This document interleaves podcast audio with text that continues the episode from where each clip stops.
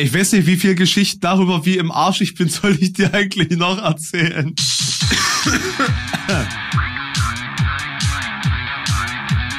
Zart wie Kruppstahl.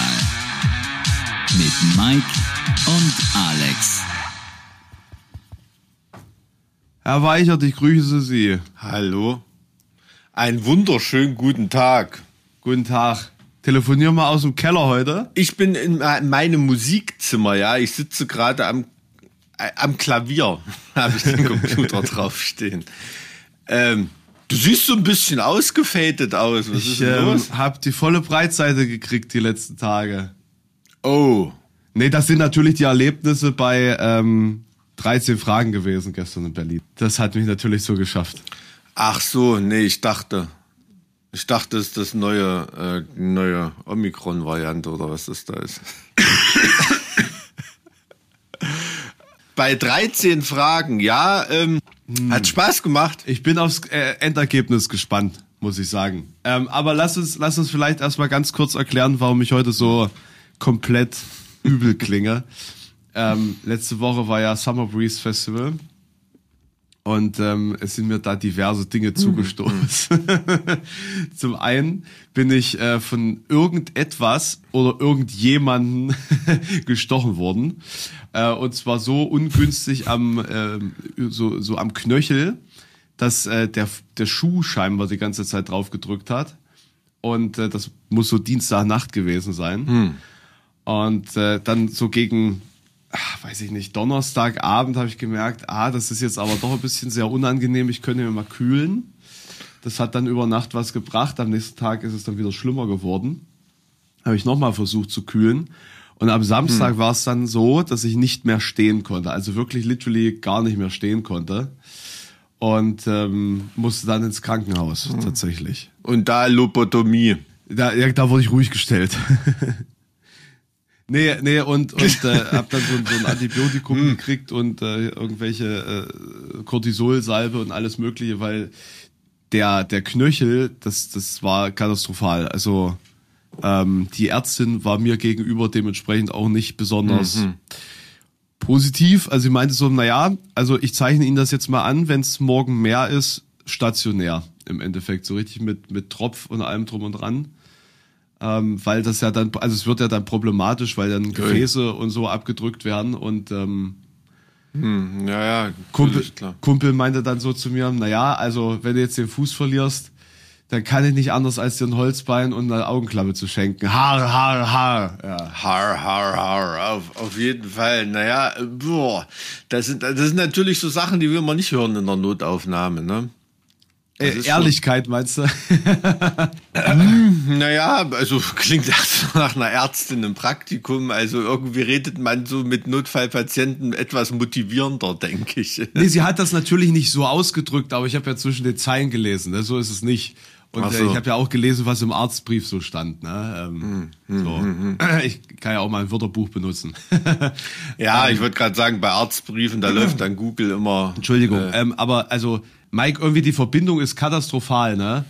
Also gehört habe ich dich, dein Bild war auch mal eingefroren. So, ich bin jetzt mal in ein anderes Netz gewechselt, in eins meiner zahlreichen Netzwerke. Ja, das äh, ist sehr schön, Networking. aber alle, alle diese Netzwerke funktionieren nicht. das ist also problematisch. So, ja, naja, also- das also so. ich Ich, wohne ja- hier oben auf dem Berg, da ist es natürlich besonders schön im Vergleich des Wohngebietes, aber da kommt natürlich dann auch am wenigsten an dann am Ende. Ne? Ja, wenn dieses Signal erstmal durch alle anderen Haushalte durchgenudelt ist, ja. Ja, ganz im Ernst, das sind, äh, was haben wir heute? Ähm, ja, so gegen Mitte der Woche, da sind die meisten schon wieder krank zu Hause und gucken Netflix am Vormittag. Der einzige Weißt du, Arbeitstag in? Deutschland ist der Montag, das wisst ihr. Deswegen, Ja, Montag nach Silvester, wenn alle noch motiviert sind. Danach geht die Kurve komplett. Äh, da sind sie komplett ja alle im flöten. Gym. Ja, und was macht dein Klumpfuß jetzt? Ähm, also nachdem ich jetzt diesen Antibiotika-Klopper gekriegt habe, das ein paar Tage gekühlt, hochgelegt und mit äh, Cortisolsalbe eingeschmiert habe, geht's jetzt tatsächlich. Also das volle Programm.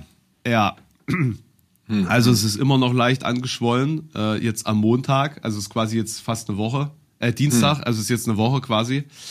Ähm, ich habe eine Blutuntersuchung machen lassen gestern, ob das vielleicht irgendwas mit Borrelien ist, weil ich dann ähm, hm. ja auch äh, Kopfschmerzen gekriegt habe, ja, wegen äh, äh, Hirnhautentzündung oder so ein Quatsch. Man kann ja bei Borreliose-Infektion kann man ja auch so grippeartige Symptome entwickeln. Also aber ein bisschen früh nach dem Stich. Na okay, das ist jetzt ja wirklich, geht jetzt in die Gesundheitspodcast-Richtung, wo wir nicht mal Halbwissen haben, glaube ich. Nein, also ich habe, also um das ganz kurz zu machen, ich habe heute einfach äh, starke Männergrippe und man hört das und ähm, dementsprechend, ähm, ja, seid, seid darauf vorbereitet, dass ich heute ein wenig selbstmitleidiger bin, als ich sowieso schon. No, du Armer. Ja, aber dazu kommen wir ja heute dazu, äh, den machen wir ja eigentlich jetzt in deiner Fitnessstudio-Zeit, ne? Den, den Podcast. Katastrophal, katastrophal. Ich war, ähm, Moment. Hast du deinen Streak, hast du unterbrechen müssen heute? Da musste ich schon durch, durch das Summer Breeze. Nee, Ach vor so. zwei Tagen war ich noch, trotz hm. Fuß, hm. ja. Ich hm. habe die Ärztin gefragt, wo ich am, am Montag war, die meinte, ja, kann man machen. Mhm. Also habe ich es gemacht. Es hat funktioniert. Äh, Kraftverlust war auch nur minimal. Also da war ich ganz zufrieden. Aber ich trainiere ja auch nicht auf, auf gut aussehen. So, ich trainiere ja nur auf machen. Das hatten wir ja schon geklärt, dass es dir dann nicht um Disco-Muskeln geht. Ja, ja, ist ja okay. Ist ja ganz sympathisch. Ja, also ich bin ja auch so jetzt in dem Fitnessbereich meines Lebens angekommen, an dem ich äh, mich so hoch trainiere, dass ich morgens ohne Schmerzen aus dem Bett komme. Da geht es schon lange nicht mehr um Aussehen, sondern nur noch um äh, Funktionalitätserhalt. Ähm, aber so ist das eben bei sitzenden Jobs. Ne? Kann man kann man nichts machen, obwohl wenn du bei einem Festivals im Einsatz bist, äh, so sehr sitzen tust du nicht. Da ist eigentlich eher das Stehen immer das Problem. Ne? Ja, vor allem, wenn dich was in den Fuß sticht oder ins mm. Bein. Das ist Und dann problematisch. Da gibt's auch keine, keine Mutmaßung, was das ist, was das war. Also Kriebelmücken, die sind immer total fies. Oh, hat mich let, let, ich glaube letztes Jahr hat mich, hatte mich mal zweimal so ein Vieh erwischt. Hm. Das war echt große Flatschen. Das sah so nach Beulenpest aus irgendwie. Ja, also ich glaube, die Kriebelmücke war es nicht. Das, äh, meine Mama hatte mal eine abgekriegt und das sah noch wilder aus tatsächlich. Also ich glaube, mhm. das war wirklich einfach nur dieses die ganze Zeit rumstehen. Ach so, naja, gut, klar. Aber bis auf dem Weg der Besserung, da freue ich mich drüber. Wobei man wirklich den Eindruck hat, das wird mehr irgendwie, ne? So mit, äh, mit ausgearteten äh, äh, Mückenstichen irgendwie, dass sich da irgendwas infiziert oder so. Du musst, du musst noch gar nicht mal ein äußerer Reiz gewesen sein. Vielleicht hat ja da die Mücke oder das stechend, die stechende ähm, äh, irgendwie was mitgegeben schon von sich aus. Ne? Ja, das kann, das kann durchaus sein. Also äh, zum, zum einen, es sind ja da sehr, sehr viele Menschen hm. äh, unterwegs, ne? Und die werden sich da schön an allen möglichen Kreaturen da laben können. Und hm. äh, zum anderen ist ja durch die äh, klimatische Situation ähm, bekommen wir es ja immer mehr mit äh, auch ähm, exotischeren Viechern hm. zu tun. Naja, hm. Also die Kriebelmücke ist ja auch so ein Beispiel. Das gab es ja früher bei uns, glaube ich, gar nicht. So, und weiß ich nicht. Also es ist nur, ich weiß nur, es ist irgendwie, die, die beißt, glaube ich, hat mir mal ein Biologe bei uns im Ministerium erzählt, die sticht gar nicht, mhm. wenn ich mich da richtig dran erinnere. Das ist also eigentlich so gar nicht so eine richtige Mücke. Aber äh, sag mal, ähm, Notaufnahme im Einzugsbereich des Summer Breeze. Das ist doch bestimmt, kommt es da auch zu ganz abstrusen Begegnung, oder? Oder war es da, war's da ruhig und es war nur die schwäbische Oma?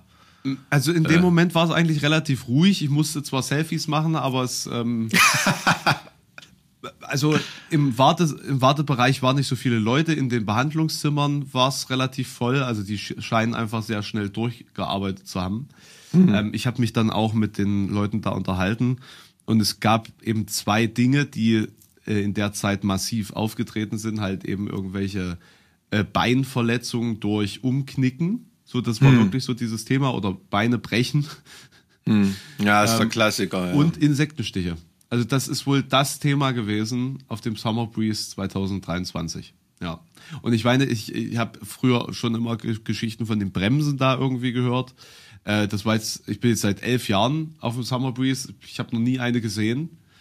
Und, Dabei äh, hast du so einen schönen Pferdeschwanz immer, ne? Nicht, dass die denken, tja, mit langen Haaren. Ja, so dickes Gesäß, äh, dass man sich denkt, äh, da ist mal reinbeißen. ja, von hinten auf jeden Fall. Gleich, was für ein Gaul. Was für ein Gaul. Nee, Brauerei. Jetzt ist aber mal gut mit dem ganzen Medizinscheiß hier. Das ist ja. Äh, Ja, ja, also aber als, wie gesagt, ich wollte nur sagen, als Rettungsschwimmer ähm, ist deine Hauptaufgabe eigentlich auch Insektenstiche versorgen. Also das ähm, kommt in, in Freibädern und an Stränden eigentlich am meisten auf dich zu, zum Glück. Ne?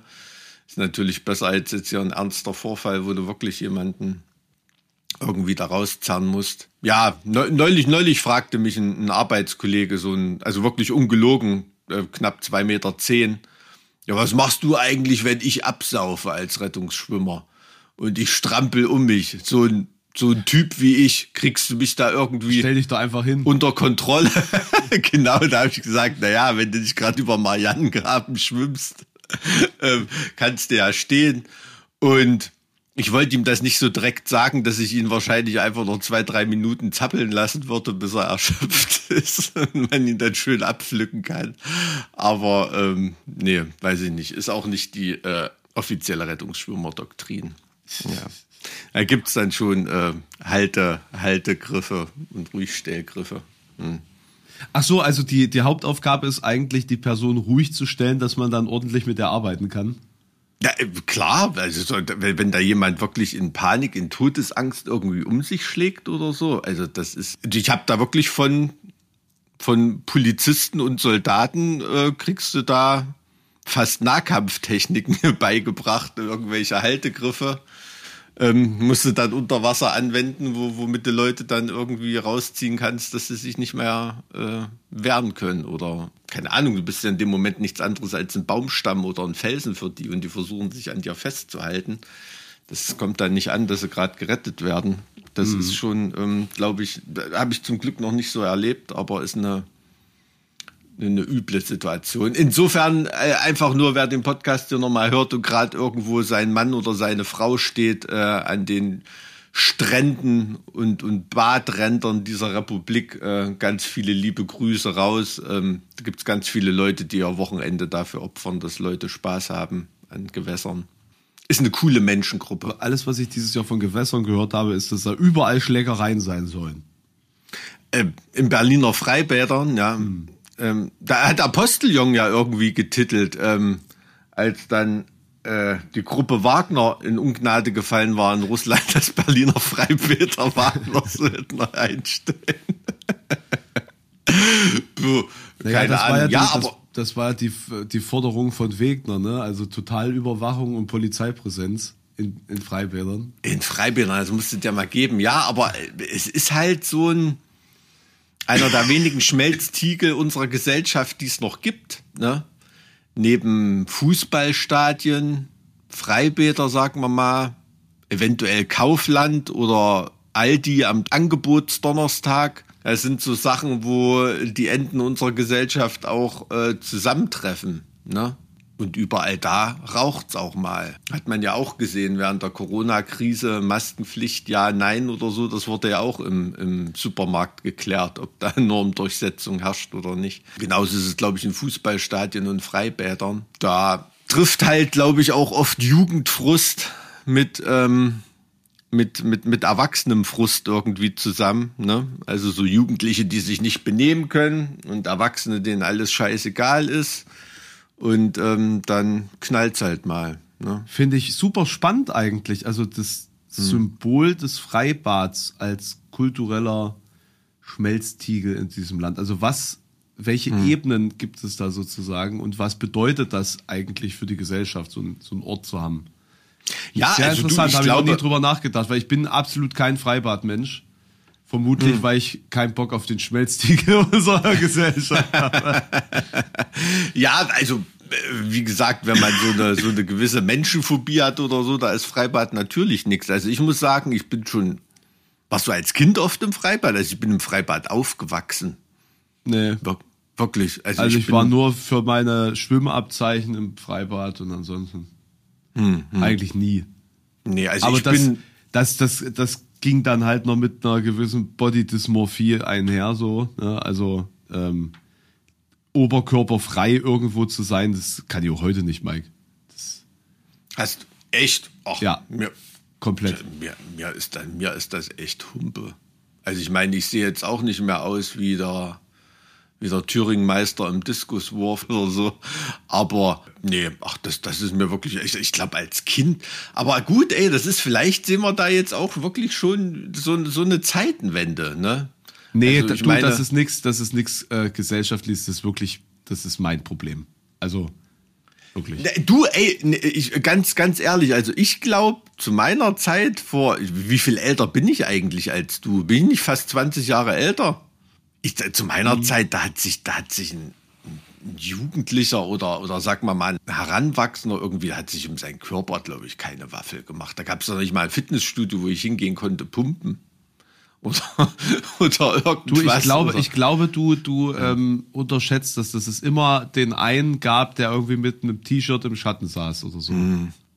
Ich glaube, das, das verdrängt man, wenn man. Ja, gut, das, das ist natürlich auch eine Sache, eine, eine Sache, die einem dann als, als in dem Alter auch völlig egal ist, ob es diesen Dir fällt das auch nicht auf, weil nicht, wahr. in, ne? du verstehst es nicht. Du, du, du, Ja, ja, Das interessiert das- dich auch nicht, ne? Das, das, gla- das glaube ich schon, ja, kann schon sein. Also ich weiß nur, wenn ich mir Fotos angucke von mir als Jugendlichen, also da wären schon Ansatzpunkte für Komplexe gewesen. Ne? Also gerade als, das war ja so ein Paradox bei mir. Ich war relativ pummelig und kräftig äh, und trotzdem war ich ein super guter Sprinter und Springer und äh, Läufer, aber vor allem halt auch Werfer. Aber ähm, im, Sport war ich irgendwie immer super. Deshalb kam mir irgendwie nie die Idee, dass ich eigentlich zu fett bin. Da, Aber- darum geht's, darum geht's auch gar nicht. Also äh, ich war als als Kind war ich zu dick, sag ich mal. Ähm, also zumindest habe ich mich so gefühlt. Und mit mit der mit der Pubertät bin ich super schnell, super viel gewachsen.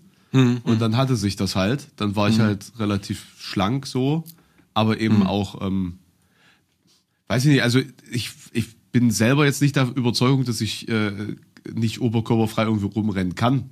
Aber ich kann's nicht. Also rein optisch ah, ist es, glaube ich, kein Problem, aber ich kann es einfach nicht.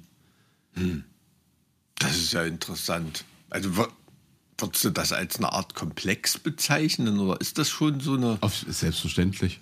echt? Ja, ja.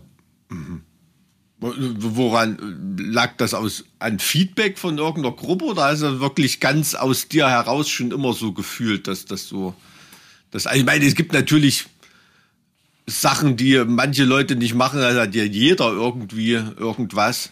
Na, Mike, ich bin in der Grundschule, bin ich ja ganz schlimm äh, gemobbt worden.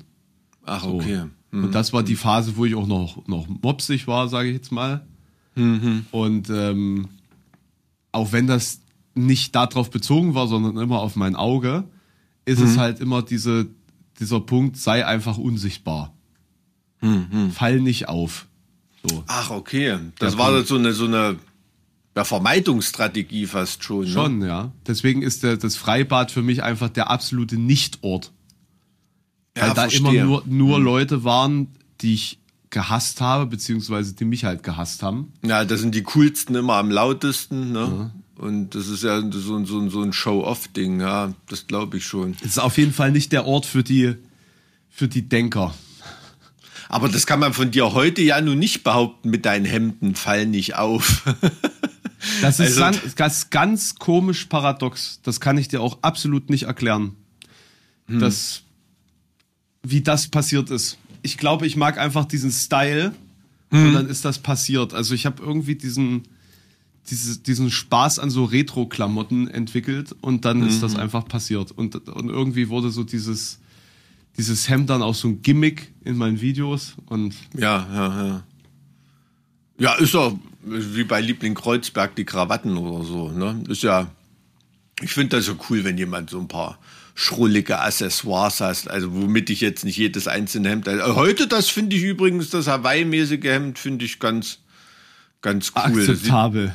sieht vom Schnitt aus so sogar relativ wie ein, wie ein, wie ein Original aus und vom Stoff. Ja, das stimmt. Also das ist wirklich sehr, sehr klassisch. Ich hatte jetzt so ein, so ein ähm, auf dem Summer Breeze so ein, so ein rosafarbenes an.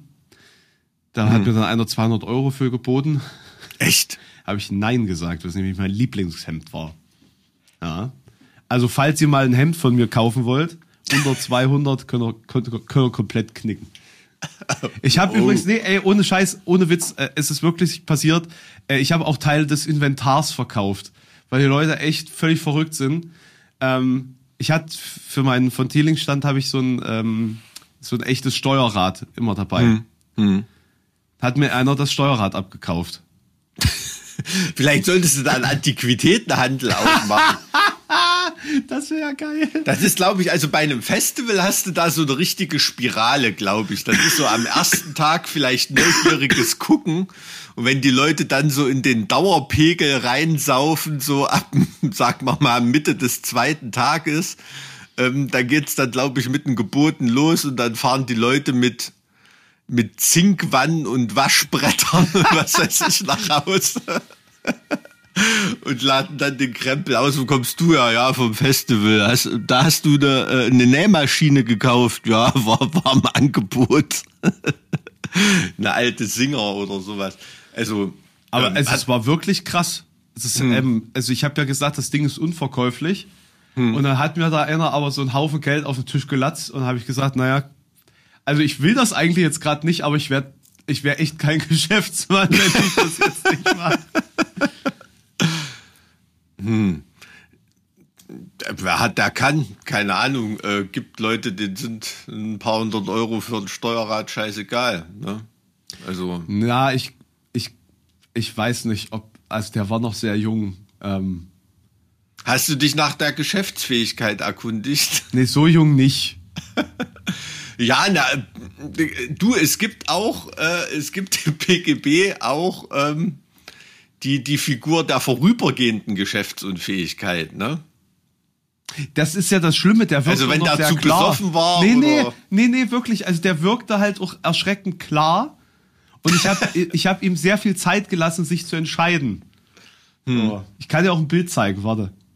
Das ist ja der Wahnsinn. Ein Steuerrad verkauft. Naja, warum nicht? War, ist aber ein Original. Mhm. Direkt von der, von der Küste. Ja, krass. Ne, Also war auch ein, auch ein großes Steuerrad, ne? Ist jetzt nicht so ein kleines, Mhm, sondern ein originales. Naja. Also ist das leicht aus dem Ruder gelaufen, willst du damit sagen. Ich habe ich hab das Steuer jemand anderem überlassen, ja. Ach so. ja, aber ansonsten, äh, Summer Breeze war erfreulich, ja? Also jetzt meine jetzt Ich nicht weiß nicht, wie viel Geschichten darüber, wie im Arsch ich bin, soll ich dir eigentlich noch erzählen? Ja, na, also, dass jetzt jemand von einem Festival zurückkommt und erzählt, wie im Arsch er ist, das ist ja jetzt nix, nix Neues, außer man ist Proktologe. ja, aber das war früher irgendwie geil. Wieso ist das nicht mehr geil, Mike? Erzähl mir das Hm. Ja, mal. gut. Ich war auf dem Highfield Festival, da hatten wir unsere letzte Festivalshow am Sonntag. Also ich hätte nie gedacht, dass Shall Burn eine Band fürs Highfield ist. Bin ich ganz ehrlich. Auch du, wir haben da schon lange gespielt. Wir sind ja irgendwann mal, ich glaube, das lag eher an unserer damaligen Booking-Agentur so ein bisschen. Ich dachte, weil ihr bei, bei Hohenfelden in der Nähe immer unterwegs wart.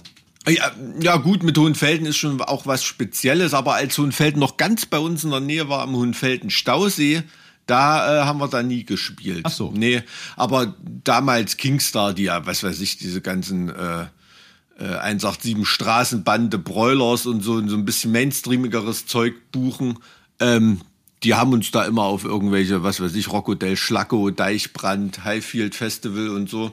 Und da passen wir ja, sag ich mal, von unserer politischen Attitüde ganz gut hin. Ne? Also jetzt nicht vom, von der Musik her, da sind wir schon Ja. immer Exoten.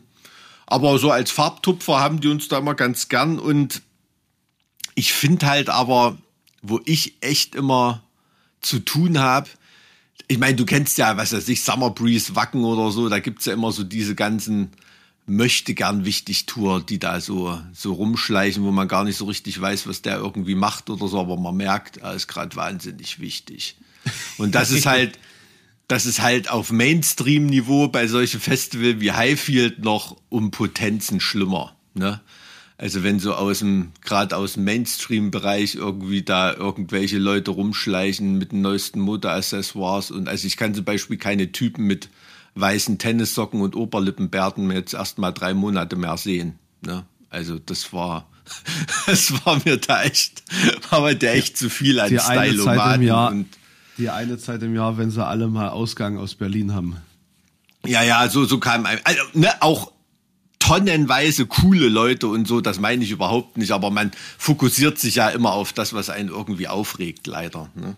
Und das war da ähm, nicht, nicht, ich sag nicht das schlimme Level, es war eher so auf einem belustigenden Level, aber es hat, es ist mir halt irgendwie, ist mir halt irgendwie aufgefallen, so alles so Typen, die irgendwas mit Medien machen. Ne? So, es war, war lustig. Und aber ansonsten Highfield hat wieder Spaß gemacht. Wir waren da irgendwo so eingekeilt zwischen Beatsteaks und Materia. Ähm, dementsprechend verwirrt haben einige Leute geguckt, als sie bei uns an der Bühne vorbeigelaufen sind. Aber wir hatten auch eine, eine richtig geile Fanbase dort am Start, die da den Acker richtig umgepflügt hat. Also da waren wir schon echt überrascht, wie viele Leute da abgegangen sind. War ein cooles, cooles Festival. Ja, ihr seid jetzt durch, ne? Wir sind jetzt durch, ja. Jetzt ist erstmal Schicht im Schacht, wie man so schön sagt. Und jetzt geht's wieder an, an neue, neue Songs. Ja, neue Songs schreiben wir ja eh schon, aber wir werden dann irgendwann mal im, mal im Studio aufschlagen. Mal gucken, was sonst noch so geplant ist. Vielleicht im nächsten Jahr irgendwo mal in Übersee ein bisschen touren, wo man sonst nicht so hinkommt. Aber Deutschland, Europa ist erstmal nicht so, nicht so auf der, auf der Planung erstmal. Hm. Was sagst du? Abgefrühstückt.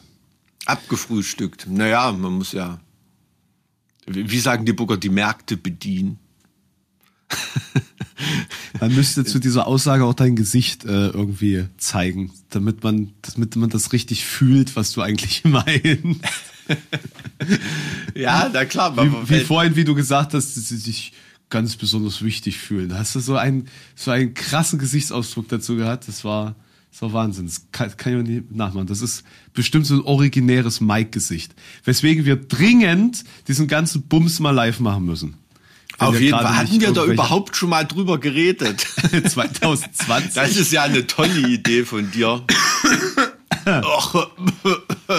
Ja, in deinen letzten Zügen, ey, das ehrt dich echt, dass du da noch dein letztes Telefonat mit mir machst. Nein, es geht doch ums Vermächtnis, Mike, das Vermächtnis. Das Vermächtnis. Hm. Ja, naja, gut. Ist ja, was ist da, so ein Antiquitätenhändler durch die Wohnung führen, gell, und dann, dann zwei Fahrten zum Humana Kleider, Kleidercontainer und dann.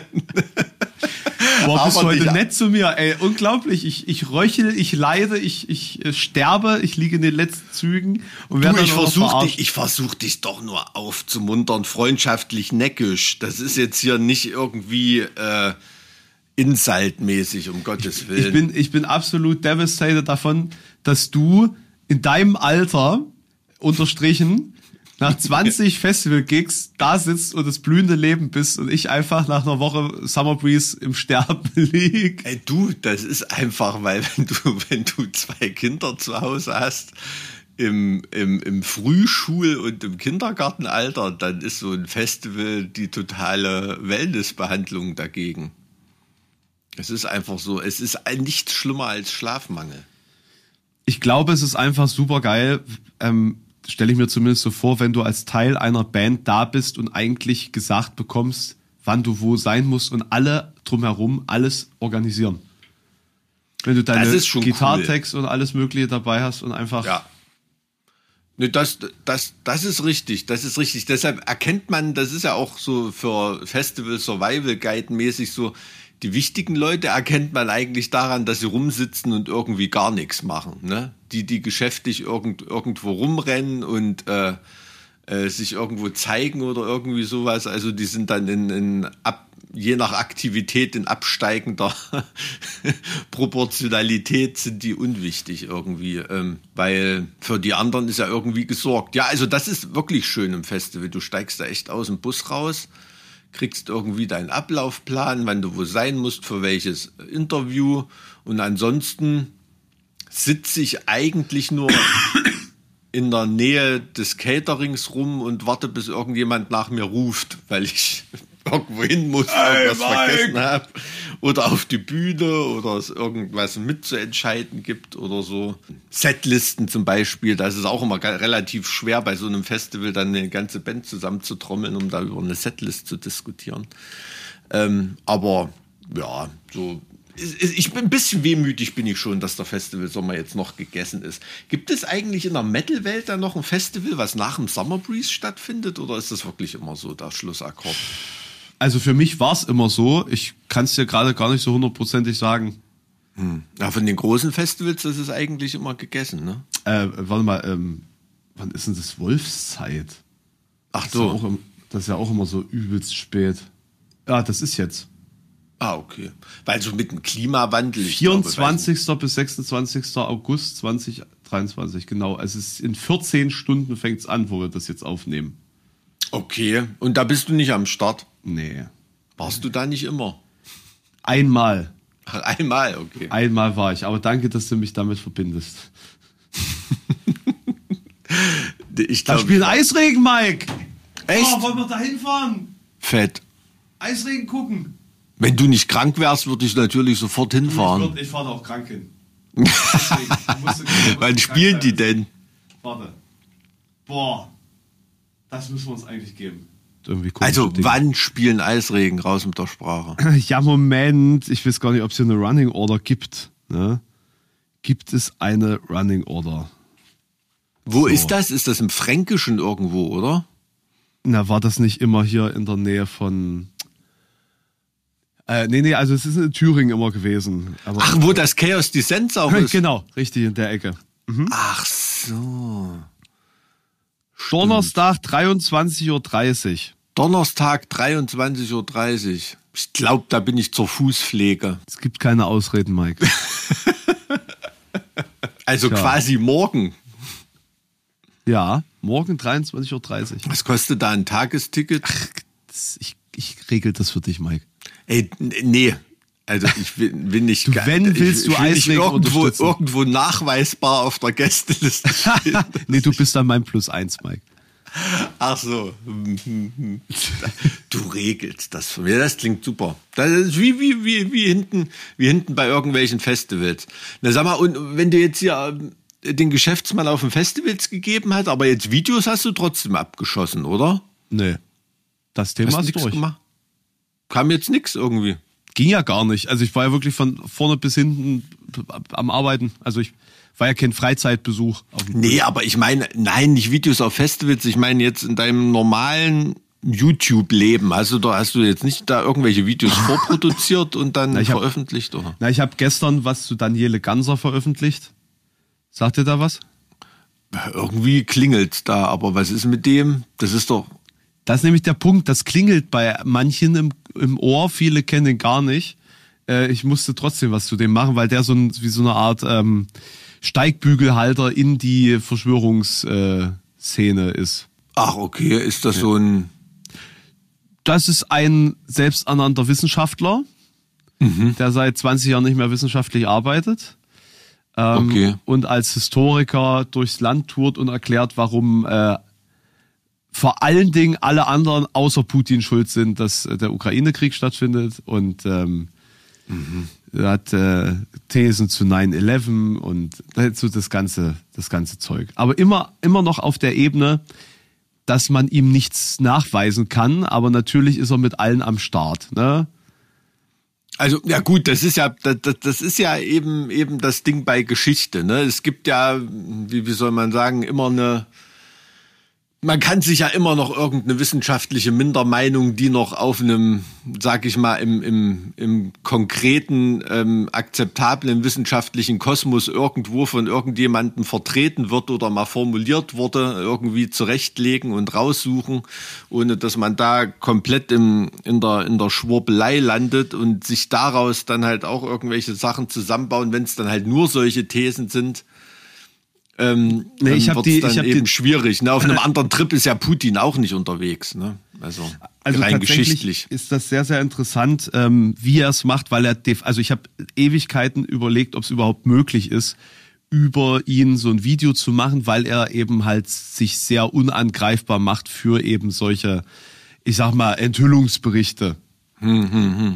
Weil er wenige Worte so wählt, dass man sagen kann, aha, hier ist klar nachweisbar, er ist Antisemit, hier ist klar nachweisbar, dass er ähm, und so weiter und so fort. Ne? Also er vermeidet das schon, aber er verschwurbelt seine Worte so gekonnt, dass es am Ende halt darauf hinweist. Und dann interviewt er halt Ken FM, dann sitzt er halt äh, ähm, bei Ivo Sasek in seiner Antizensur-Konferenz und trifft sich halt mit, mit allen, die da in irgendeiner Weise ähm, Rang und Namen haben von dieser Szene.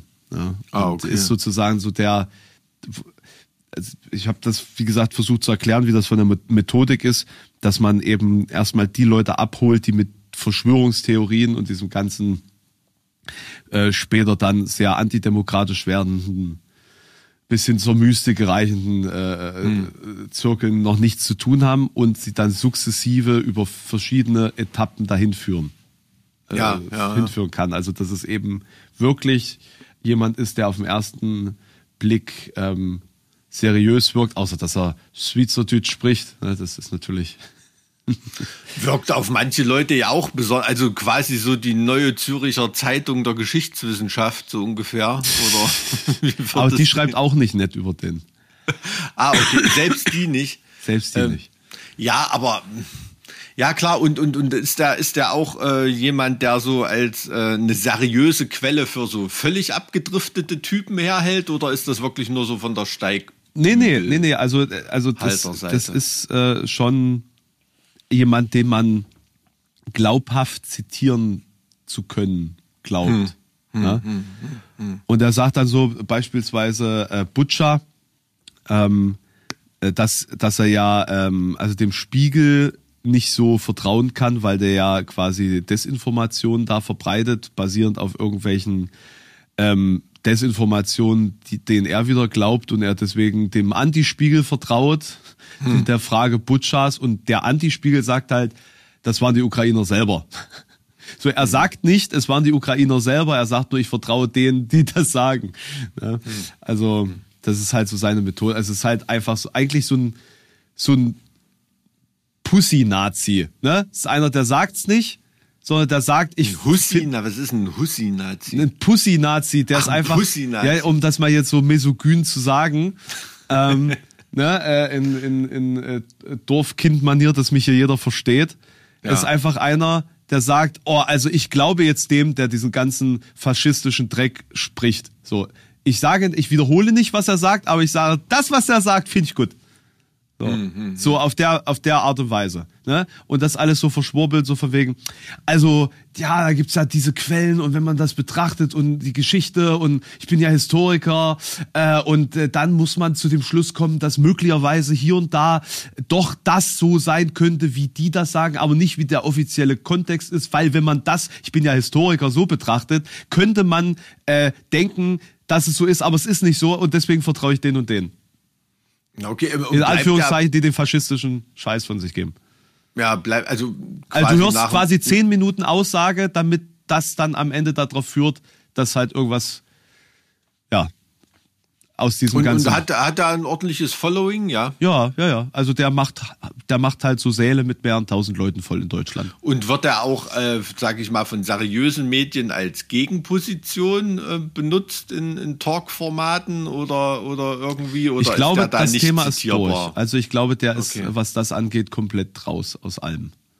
Ob, obwohl er so perfide anstellt. Also, Naja, also ich sag mal, wenn du dich halt mit Holocaust-Leugnern regelmäßig äh, zu ähm, Veranstaltungen triffst, wo vor allen Dingen Nazis und Verrückte unterwegs sind, ich weiß nicht, irgendwann ist halt, ist halt auch mal vorbei. Ne? Na, ich frage mich, ob bei solchen Leuten, ob die dann selber die Kontrolle darüber verlieren, über ihre, wie soll man sagen, Andockstationen und ihre Netzwerke, oder ob das dann, wie bei Ken FM oder so, da hat er wirklich am, am Anfang noch versucht, auch seriös journalistisch zu arbeiten, ob das dann auch Teil dieses berechtigten Reinigungs- und Ausgrenzungsprozesses von seriösen Medien ist, dass solche Leute weiter marginalisiert werden und die dann halt eben immer weiter in diese Gegenöffentlichkeit abdriften müssen, um, äh, um überhaupt noch äh, eine Öffentlichkeitswirksamkeit für sich zu haben. Ne? Mhm. Ich glaube, das ist so ein gegenseitiger Prozess. Also ich glaube, man findet seine Zuschauerschaft oder Followerschaft oder Leserschaft. und das funktioniert, also bleibt man auf dem Kurs. Dieser Kurs ist, hat aber notwendigerweise eine Radikalisierung äh, zur Folge, weil man immer aktuell bleiben muss auf der einen Seite und auf der anderen Seite muss man die Leute auch immer mehr catchen.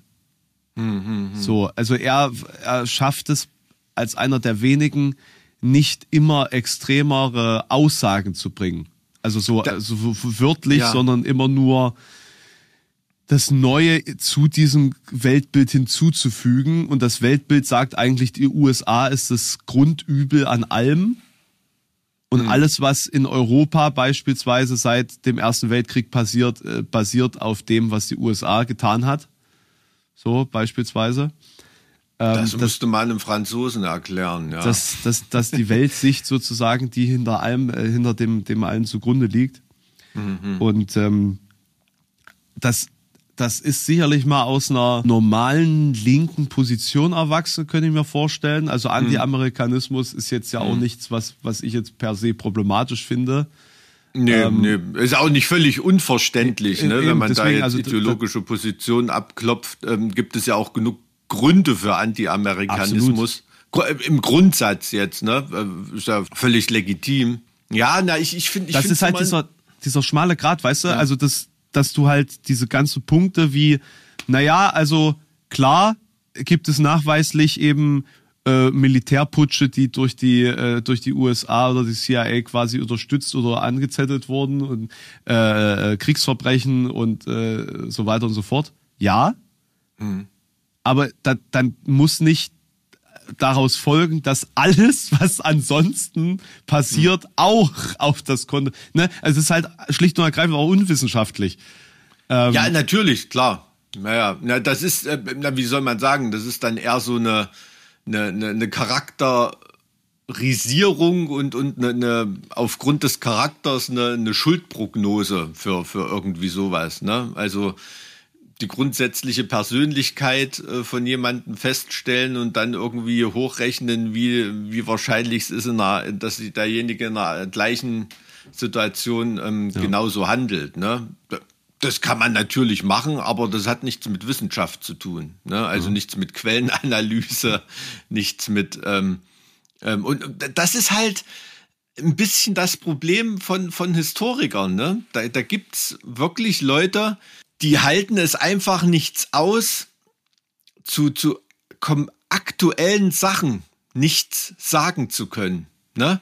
Weil Und- und das ist der Punkt. Das mein, ist der mein, Punkt. Meine Aufgabe als Historiker Ja. ist es nicht, den Ukraine-Krieg aktuell zu kommentieren. Meine Aufgabe als Historiker ist es vielleicht jetzt erstmals in Archive zu gucken, um den Kosovo-Krieg in den 90ern oder die ersten oder zweiten Golfkrieg äh, analysieren zu können und so weiter. Da rieseln jetzt die ersten Erkenntnisse äh, herab, die historisch für Historiker interessant sind und so weiter. Ne? Der Ukraine-Krieg, der hat Historiker eigentlich erst in 20, 25 Jahren zu interessieren. Richtig, Ne? richtig. und das ist der Punkt. Und ich finde das halt so, Ja. so unglaublich, dass Leute sich alleine von seinem äh, Doktortitel äh, aus dem Jahr 2001 äh, vor, vor seinen ganzen äh, Theorien ähm, blenden Mhm. lassen in, in der Geschichtswissenschaft Mhm. und er zu allen möglichen anderen spricht ähm, und äh, Thesen ableitet zu Sachen, die damit ja nichts zu tun haben. Ja, das ist halt wirklich so. Pff. Und, und das Ding ist, ähm, ein Wesen der Verschwörungserzählung ist das Finden von Mustern. Und es ist ja total easy. Man könnte zum Beispiel festhalten, dass eigentlich fast bei jedem Krieg, den die USA geführt hat, die USA angegriffen wurde. und das teilweise auf sehr absurder Art und Weise. Ne? Beispielsweise äh, der, der, Unter, äh, der Untergang der, der Lusitania, wo ähm, amerikanische Zivilpersonen da waren. Oder äh, die Beschießung des Fortes Sumter im, äh, im ähm, amerikanischen Bürgerkrieg. Oder äh, im amerikanisch-mexikanischen Krieg, wo äh, angeblich mexikanische Truppen amerikanische Truppen angegriffen haben sollten. Ne? Woraufhin dann die USA völlig vorbereitet Mexiko komplette Stücke gerissen hat. So, also Ja, man, könnte, man, könnte, man könnte so weitermachen, ne? Also Pearl es ist, Harbor. Äh, ne? Ich wollte jetzt das Offensichtlichste nicht nennen. Nee, nee, ja, klar, ne, Pearl Harbor, 9-11, das sind Wo ja dann die zufälligerweise nicht die wichtigen Schi- Schiffe im, im Hafen lagen, ne? Und alle repariert werden konnten. Das ist so eine, so eine, so, so eine Historikerkrankheit, dass man da einfach ganz, ganz normale geheimdienstliche Grundannahmen und, und Mechanismen irgendwie auch nicht versteht, ne? Mal, Zum Beispiel, Pearl Harbor ist ein gutes Beispiel. Da ist es ja offensichtlich, dass das jetzt nicht selber von den Amerikanern inszeniert wurde, sondern ein Angriff von Japanern war, der nach einigen Quellen eventuell zugelassen wurde, von dem man vorher wusste. Ne? Und ähm, genauso bei 9-11, ey, es gibt genug Leute, die Bock haben, das scheiß World Trade Center in die Luft zu sprengen. Warum soll ich das selber machen? Ich muss das eigentlich nur geschehen lassen, wenn ich es denn will. Ne? Und da bin ich schon auf einer ganz anderen Diskussionsebene und die aber gar nicht mehr so interessant ist für irgendwie Verschwörungstheoretiker. Ne? ähm, weil es da wirklich böse Leute gibt, die das gemacht haben, die man vielleicht halt nur eventuell, nicht jetzt auf 9-11 bezogen, aber die man bei irgendeinem Vorfall hat äh, äh, gewähren lassen oder so. Ne? Das ist geheimdienstliches äh, äh, Herrschaftswissen ähm, anwenden seit Jahrhunderten. Ich, ich wollte gerade sagen, also man widerspricht doch dahin gar, gesehen gar nicht, dass der, dass Ja. geheimdienstliche Aktionen Einfluss haben, aber die Art wie Ja, und natürlich. das Ergebnis was Ja. ist halt, also es gibt eine so einfache Welt nicht, wie sich all diese Leute das vorstellen und das ist schon auf intellektueller Ebene kotzt mich das alles so an. Komplett, ja. Das äh, Äh, Es, es gibt, also das ist, das ist ein politischer Grundsatz, es gibt für jeden Scheiß eine Interessengruppe. Ne? Und ich muss sie nur in dem richtigen Moment für die richtige Sache, für meine Sache instrumentalisieren, fördern und irgendwie ausstatten. Ne? Und insofern ist es auch völlig äh, Hanebüchen zu glauben, dass jetzt die USA selber oder irgendjemand äh, gegen Russland oder China oder irgendjemanden antreten würde, so wie es mal im Koreakrieg war oder in, in Vietnam oder so, weil es einfach andere Leute gibt, die die Drecksarbeit machen. Ne? Ich muss nur Schecks ausfüllen. Daran ganz grundsätzlich rumzukritteln, ich glaube, das würde den, den Lauf der menschlichen Welt äh, völlig, äh, völlig verkennen, weil, weil, weil so funktionieren Menschen nun mal mit Interessensphären und insbesondere moderne staatliche Gebilde funktionieren nun mal so. Ne? Das ist eine eine wahrscheinlich traurige Erkenntnis, aber, aber das ist nun mal so. Aber um auf deinen, wie soll ich sagen, auf deine Argumentationskette zurückzukommen, also mich kotzt das auch an als, ähm, als Historiker, dass man um auf deine Argumentationskette zurückzukommen, mich kotzt das auch an. Nein, mich, mich, mich, mich kotzt das auch an, dass es, dass es immer mehr Historiker, die diesen Öffentlichkeitseffekt einfach nutzen für eine Frage, könnte es sein, dass die USA das heute, das und das gemacht hat, dann erzählen, na schau doch mal 70er Jahre in Chile, Salvador Allende, da hat der CIA das und das gemacht und dann eben darauf hochrechnen, na, da ist es doch denkbar, dass die das heute auch gemacht haben. Das ist eine Aussage, die kann man noch vertreten. Ne? Natürlich ist es eventuell denkbar, aber äh, zu suggerieren, dass es so ist oder sogar wie manche Leute anzugeben, dass es so wäre oder dass es irgendwie beweisbar ist, das, das widerspricht, äh, also das, das widerspricht jedem historischen Grundsatz. Also jeder vernünftige, normale, ähm, seriöse Historiker, der weiß, dass sich das erst in irgendwelchen Akten und Archivbeständen und Zeitzeugeninterviews in frühestens 40, 50 Jahren äh, irgendwie überhaupt klären lässt. Ja, nur leider haben die kein Publikum. Vor allen Dingen nicht jetzt. Na, na, natürlich nicht, weil, weil, weil es nicht die, weil wir jetzt in Situationen sind. Wer soll da Fragen liefern? Also du kannst nicht einen Virologen nach dem Ukraine-Krieg fragen oder irgendwie sowas. Ne? Da gibt's Militärexperten. Das sind aber auch nur Büttel, die von der, von der Politik äh, äh, irgendwo immer hin und her geschickt wurden und im Endeffekt auf Politiker hören müssen. Die verstehen das Kriegshandwerk. Ähm, dann gibt's Auslandskorrespondenten oder irgendwas, die Netzwerke haben und Sachen erklären können. Die könnt ihr vielleicht erklären, wie einzelne Leute ticken, ne?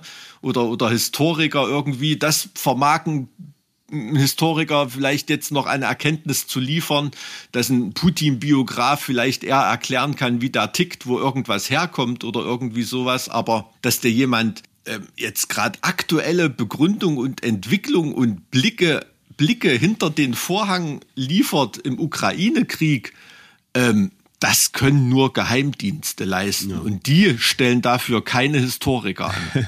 Aber das Problem ist, die Leute in äh, Situationen der, der Aufregung, der Verunsicherung suchen Antworten auf ihre Fragen. Ja.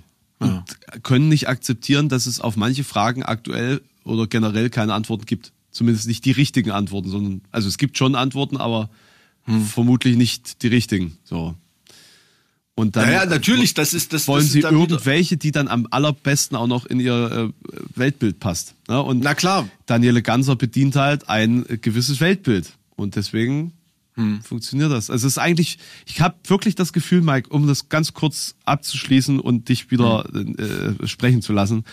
Ich habe das Gefühl, es ist völlig egal, mit welcher Story, mit welcher Geschichte, mit welchem Weltbild du rausgehst und dich auf eine Bühne stellst Du musst hm. es nur lange genug machen und dann versammeln sich Leute um dich. Ganz hm. automatisch. Also das ist auf jeden Fall der, der Effekt der sozialen Medien, ne? dass, dass, dass Leute, die früher einsam in einer Ecke vor sich hingebrötelt haben und dachten, sie sind eine komplette Anomalie, ähm, ähm, auf einmal Gleichgesinnte finden. Ne? Also das, ähm, das, das hat sich wirklich potenziert. Ne? Und das hat sich auch in seiner Durchschlagskraft und vor allem in seiner Kommerzialität potenziert. Ne? Dadurch eben durch solche, solche Sachen wie, wie, wie YouTube, ähm, so, so niederschwellige Medienangebote, wo sich die abstrusesten Leute in Communities versammeln können und so weiter, ist es möglich, selbst in solchen Communities nach Geld zu fischen. Ne?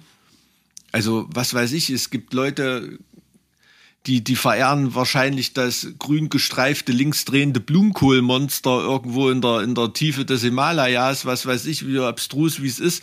Und mir kann das alles scheißegal sein, aber trotzdem kann ich solche Leute bedienen, ähm, Inhalte für die herstellen und kann die, kann die einfach abmelken. Ich glaube, Leute, die solchen Verschwörungstheorien anheimfallen, deren ganz, ganz grundsätzliches Problem ist, dass sie diesen, diese Konstitution des menschlichen Charakters einfach nicht verstanden haben. Dass es immer jemanden gibt, der dir erzählt, was du hören willst, nur damit du ihn bezahlst. Und äh, dieser Akt der Prostitution, dass ich jemanden dafür bezahle, dass er mir erzählt, was ich eigentlich hören will oder mir eine Erklärung für das liefert, was mich verunsichert oder was mein Weltbild ähm, auflöst und durchsichtig macht, der ist den meisten ja nicht bewusst, dass sie mit dem Klick auf YouTube, äh, mit dem Gang zu einem Vortrag und so weiter einfach Leute für das finanzieren, was ich haben will. Das ist ein Akt der Prostitution für mich.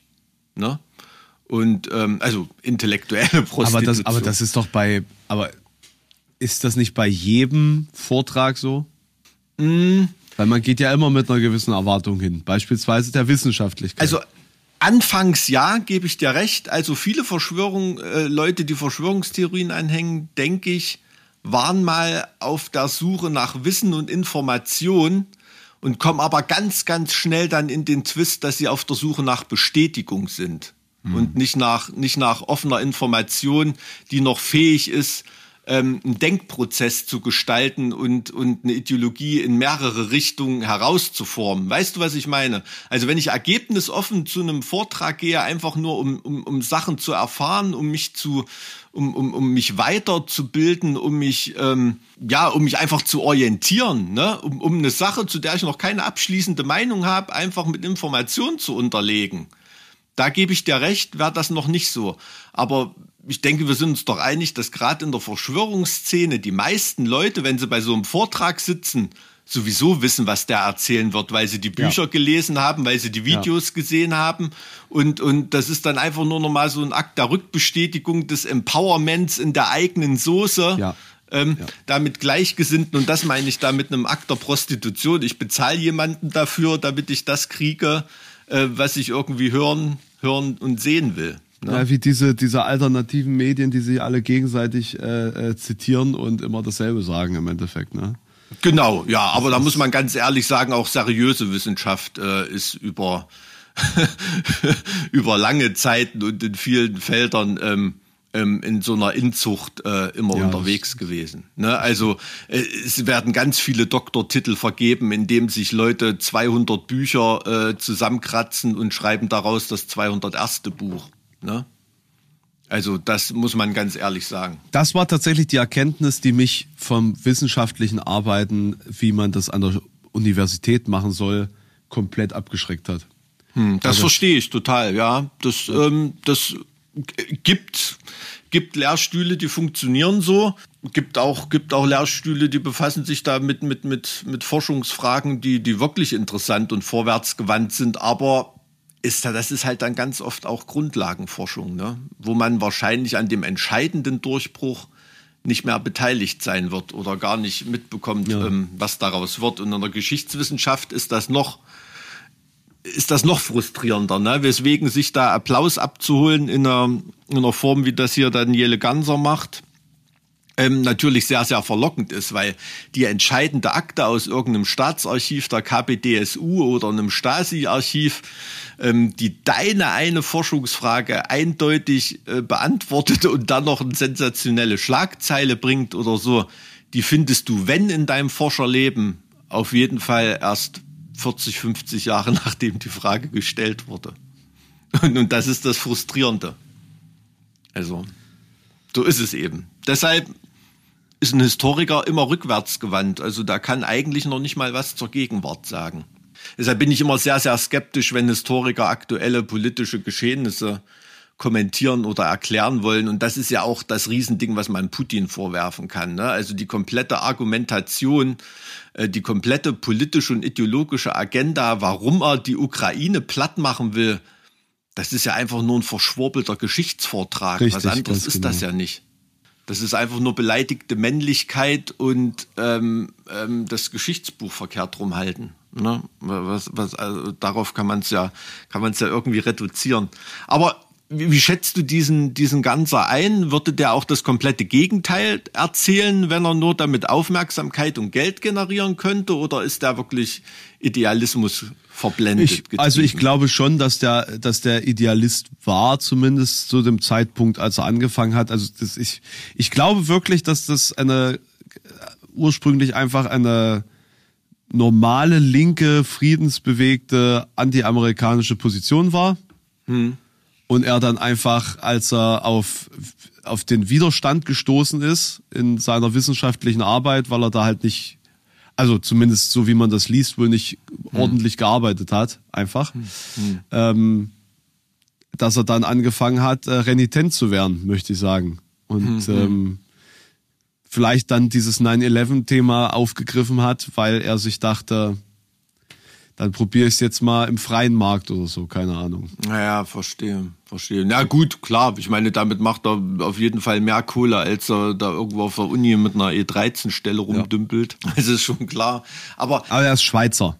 ja, da wird es doch was Ähnliches geben, oder? Also er verdient doch hauptsächlich auch im deutschen Bereich, denke ich mal. Ähm, natürlich wird bei YouTube nicht nach äh, Stufen des öffentlichen Tarifvertrages vergütet, da hast du recht. Ja. Aber was diesen Mechanismus zugrunde liegt, dass man das überhaupt monetarisieren kann, so richtig, ne, das, das ist ja eigentlich diese, diese trostlose Charaktereigenschaften des Menschen an sich, dass er irgendwas haben muss, wo er sich auch als positiv festhalten kann. Ne? So dieses Ergebnis, was eigentlich auch vertretbar wäre, ey, historisch gesehen sind sowohl die Sowjetunion als auch die USA komplette Arschlöcher und hier gibt es nicht gut und böse. Man kann nicht eine Seite verteidigen und die andere Seite absolut in äh, absolut in Abgrund stoßen, genauso wie man die eine nicht in den Himmel heben darf und die andere komplett verurteilen darf. Das will der menschliche Geist einfach nicht haben, weil es total Mike, das ist doch trostlos infantil. ist. Das ist doch komplett infantil, diese Weltsicht. Du kannst doch nicht sagen, dass du Ja. als erwachsener Mensch nicht in der Lage bist, festzuhalten, alles hat seine Schattenseiten und es gibt nichts Gutes, das einfach an und für sich als gut existiert, sondern alles. Du, Menschen unternehmen alles, um sich dieser Erkenntnis zu verschließen. Weil es einfach trostlos ist. Weil, weil, es, weil es komplett trostlos ist und du dann spätestens weiß ich nicht, das führt dich in so einen Zustand hinein, in dem Nietzsche auf dem Totenbett in Weimar gelegen hat. völlig, völlig gaga und nur noch Gemüse irgendwie, weil Also ich weiß nicht, ob das Sinn ergibt. Ablösen der Knochenhaut das die, die. Konsequenz äh, von dieser Erkenntnis Nee, ist. das klingt eher nach Syphilis, ja. Aber so eine intellektuelle Syphilis, äh, na, bleiben wir mal bei dem Bild, zu einer intellektuellen Syphilis führt das, ne? Diese, diese Erkenntnis, ähm, Das ist auch ein gutes Bild für Ganser tatsächlich, ja. intellektuelle Syphilis, ja, es ist, das, ist naja, durch zu viel ne? Kontakt äh, kann auch äh, Infektion stattfinden. Die auf lange Ja. Sicht äh, ja, aber vielleicht also, gesunden Geist auch verheert. Ja, was ich damit sagen will, also man, es gibt halt viele Leute, die hören eher Leuten zu, die dieses Schwarz-Weiß-Schema, also eher so nach einem, weiß ich nicht, nach einem Star Wars-Universum äh, äh, fahren, ne? Und da ist das alles so ein bisschen leichter zu sortieren ähm, als das, aber gut. Aber ist das, Ja. ist es quasi äh, nicht intellektu intellektuelle Faulheit, sondern intellektuelle Kindlichkeit, die Menschen in Verschwörungssphären treibt, weil sie eben auf der Suche sind nach der Einfachheit des Universums? Ich glaube, das ist auch ein, ein, ein ga- ganz normaler, also vom, vom Werk aus ein Feature, ein Schutzmechanismus für Menschen. Also einfach, damit nicht jeder mit Burnout und Depressionen in dieser Welt irgendwie rumläuft. Na, und wie machen wir beide das, Mike? Wie wir beide das machen, naja, wir haben doch genug andere Sachen in unserem Leben, an denen wir uns erfreuen können. Ja, ja, genau, aber ich meine, die Erkenntnis liegt dem ja zugrunde. Und meines Erachtens ist das ja auch die, die Grundlage für einen, für einen Nihilismus. Aber na, ich glaube, also, dass du auch in, in, den, in den Biografien von vielen Schwurbelern und Verschwörungstheoretikern kann man ja auch einen, einen Knick in der Biografie nachweisen. Bei den Prominenten davon, ja. Bei, bei, Pro, bei Prominenten zum Beispiel, aber auch bei, bei einfachen Menschen äh, gibt es Sachen, wo jemand mal äh, ein Eigenheim abreißen musste, weil er die Baugenehmigung dann doch nicht gekriegt hat oder von einem Scheidungsrichter äh, völlig platt gemacht wurde oder, oder irgend, irgendwie solche Sachen. Verstehst du, was ich meine? so als Abwehrreaktion. Als, als eben als Abwehrreaktion, wo eben das, was im restlichen Leben noch Freude gespendet hat, weggebrochen ist und auf einmal nur noch diese triste Ebene der Erkenntnis vor einem liegt. Ne? Hm. Und ähm, das spielt, glaube ich, eine, eine Rolle, eine Rolle bei einigen Leuten. Ist jetzt komplett küchenpsychologisch, ne? hat jetzt einen Wert von einem, von einem versoffenen Samstagabendgespräch in irgendeiner Philosophenstudenten-WG äh, äh, keine, keinen gesteigerten Wert. Du meinst, so, so, so würde ich vielleicht unserer Gespräche. erklären, ja. Was sagst du? Wie jedes unserer Gespräche. Ja, so würde ich es erklären. Ja, Servus, ich komme gleich hoch. Wirst zum Frühstück gerufen. Ja, nee, ähm, das ist äh, mein Maler tatsächlich. Nicht mein Porträtmaler, sondern der. Ähm, Lässt dich jetzt wieder in Öl malen, ja? ja, ist schon wieder, Monat ist schon wieder fast rum. Müssen die. Ja, ich bemesse, ich bemesse mein Altern anhand meiner Ölgemälde. Nee, du. ja, also man sieht da wirklich Unterschiede und der macht das besser als ich mit dem Selfie, wirklich.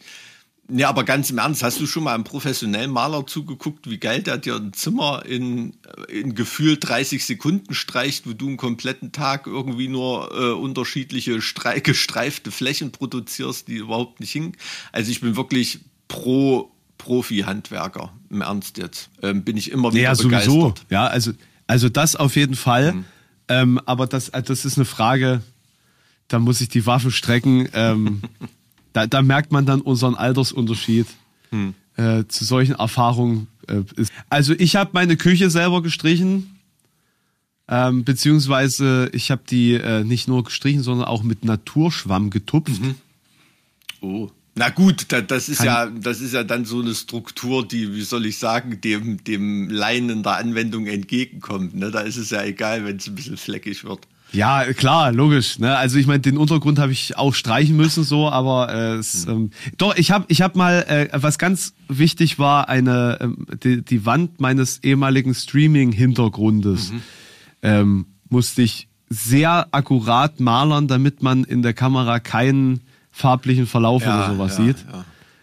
Fuck, ich saß den ganzen Tag dran. Das ist es eben und das macht dir so ein Maler in, in 20 Minuten, hat er dir die Fläche zugeballert und du siehst da nichts an Farbunterschied. Na, der hat halt dann diesen, den richtigen Schwung mit Ja. dem Handgelenk. Also hier nochmal ein Schulterklopfer raus an alle Handwerker, An die alle sowas Maler. können, die das gelernt haben. Ja, und ich gehe jetzt zu meinem Ölporträtmaler, okay?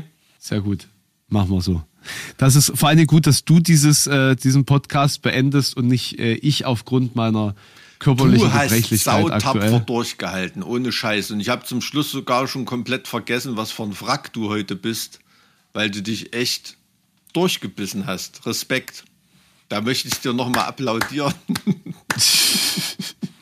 Toxische Männlichkeit, ja. Das hat mich äh, überhaupt das hierher gebracht in the first place. Okay, Alles klar, mach's gut. mach's gut. Tschüss. Intellektuelle Syphilis